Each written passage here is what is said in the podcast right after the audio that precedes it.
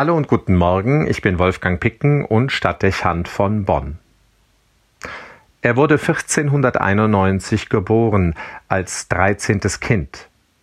Seine Eltern gehören dem baskischen Adel im Königreich Navarra an.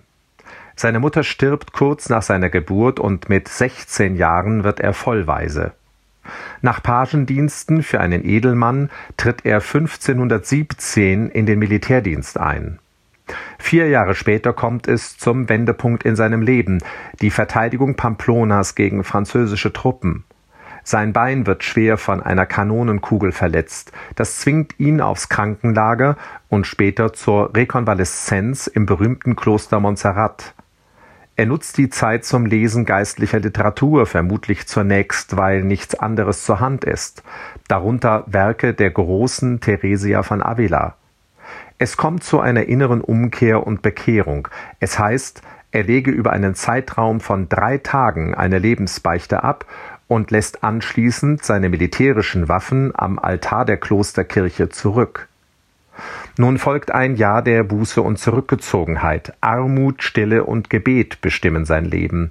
Eine Erfahrung, die ihn prägen wird. Später schreibt er, nicht das Vielwissen sättigt die Seele und gibt ihr Befriedigung, sondern das innere Schauen und Verkosten der Dinge. Dann pilgert er ins heilige Land und nach Rom. Von diesen Eindrücken heimgekehrt nimmt er das Studium auf, erst in Spanien und später in Frankreich, genauer an der Sorbonne in Paris, das er 1534 erfolgreich abschließt.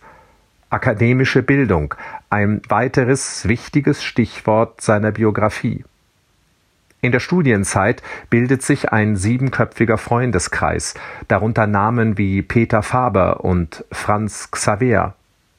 Am Himmelfahrtstag 1534 legen die Sieben am Montmartre in Paris gemeinsam das Gelübde der Armut und Keuschheit ab.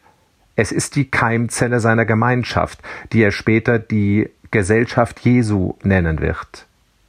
1540 wird sie Papst Paul III. als Ordensgemeinschaft anerkennen und er der erste Ordensgeneral der Jesuiten sein. Ignatius von Loyola.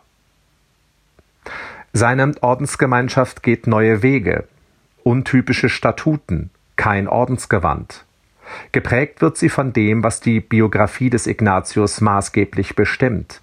Militärische Disziplin, geistliche Übung und Klarheit, universitäre Bildung und intellektuelle Auseinandersetzung und schließlich missionarischer Geist. Immer und alles zur größeren Ehre Gottes, ad majorem Dei gloriam. Sie werden zur kraftvollen Institution im Dienst des Papstes und im Kampf gegen die Reformation. Sie evangelisieren in Asien und Amerika, sie gründen Universitäten und Schulen, beraten die Regierenden und Einflussreichen. Als Ignatius am 31. Juli des Jahres 1556 in Rom stirbt, zählt seine Gemeinschaft bereits 1000 Mitglieder. Bis heute ist sie die größte Ordensgemeinschaft der Weltkirche. Papst Gregor XV. spricht ihn 1622 heilig und legt den Tag des weltweiten Gedächtnisses an den Jesuitengründer auf den heutigen Tag, seinen Todestag, fest.